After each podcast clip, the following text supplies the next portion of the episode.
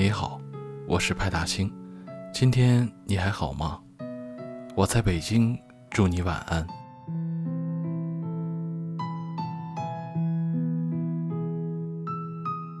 我前阵子刷微博的时候，看见蔡康永发了一条微博，说：“如果真心要做自己，就不必事事的跟别人计较吧。别人度假，我加班就喊娘；别人四轮，我两轮就哭爹。什么都要跟别人比，那其实就是想做别人，不是要做自己啊。”前阵子有一段时间，我觉得自己事事不如意，看着身边的人。觉得自己的生活异常的灰暗。毕业这些年，朋友圈里有人创业成功，晒豪车、晒新房；有人出国留学，在国外生活的很好。年纪轻轻却走遍很多国家和地区。有些人虽然留在家乡，日子简单平凡，但遇到了合适的爱人，陪在父母身边。我看着这些人的生活。好像每一个人的生活都让我有羡慕的地方。我羡慕有人年纪轻轻就有很好的物质条件，人生从此不同。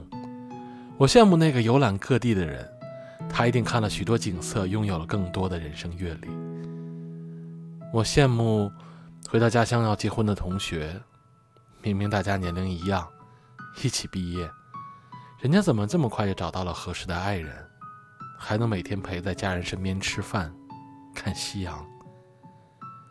人生可走的路太多了，每个人的选择都有吸引力，但每个人的选择也都有取舍。如果只盯着别人的拥有的，质问自己没有的，那日子永远都不会快乐。年薪百万的小 A，那晚凌晨四点发短信给我，跟我说自己刚弄了几个新的项目调查报告，想要睡觉却怎么也睡不着。打趣着跟我说自己熬了数不清的夜，内分泌恐怕都要失调了。天快亮的时候，他拍了一张日出的照片分享到朋友圈。照片里有一瓶红酒，有考究的室内陈列。底下评论的朋友们纷纷感叹豪气，却没人知道他如今拥有的是拿多少倍的努力换来的。在德国读博士的学姐那天突然发朋友圈。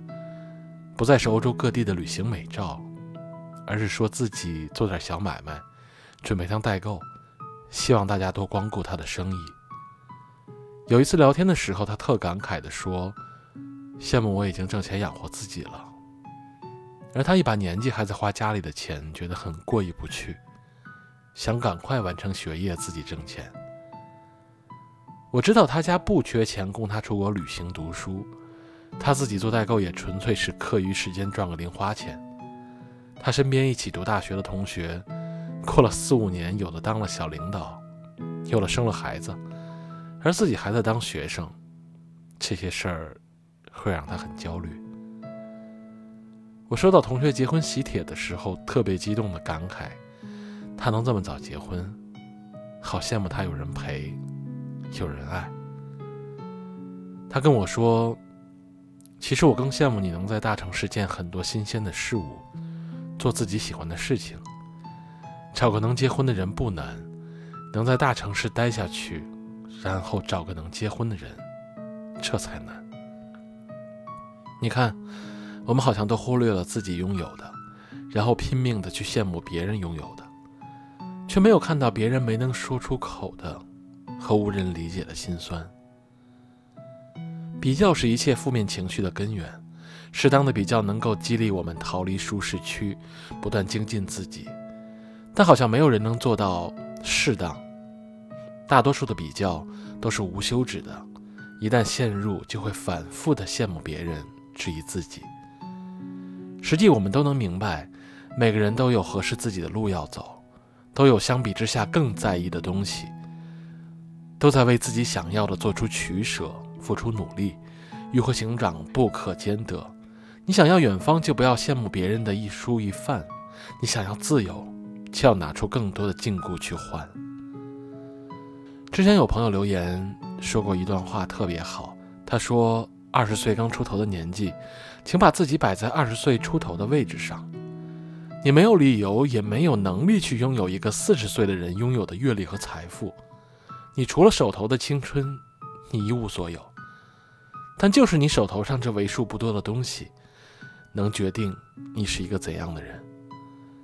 希望你看清生活的真相之后，能够找到属于自己的路，不要盲目羡慕，也不要轻易的追逐。浮于水面的体面，都是别人选择让你看到的。羡慕之前，先想一下藏在水下的努力和心酸。认准自己的路，心无旁骛的走就是对了。做好自己，远比模仿别人有价值。今天的节目就到这里了。如果你喜欢，别忘了在喜马拉雅和微信公众号上关注我，也别忘了点个赞。你的鼓励是对我最大的支持。也希望能用我的声音温暖你。冷静下来想想，我们到底怎么了？有人活得太圆滑，有人永远无力看花。回到今天夜里叫醒躲太久的嘴巴，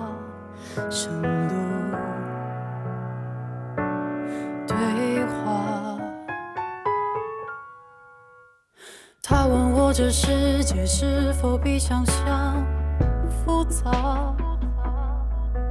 我说有人装哑巴，有人还惯用障眼法。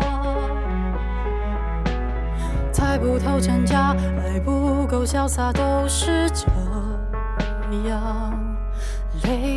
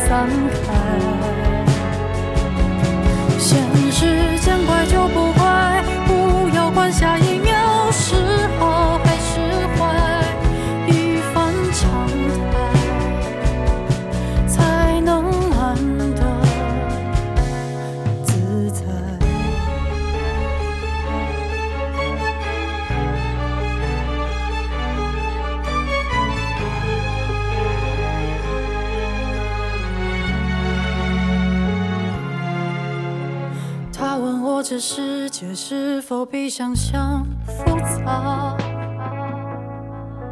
我说有人装哑巴，有人还惯用障眼法。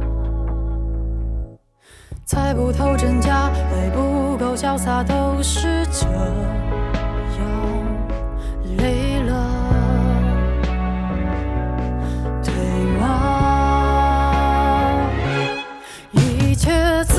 存在，何不静静等待时间的安排？明天别急着去猜，何必活得太明白？管它怎样的后来，反正过去也已无法被篡改。不如就率性而来，哪有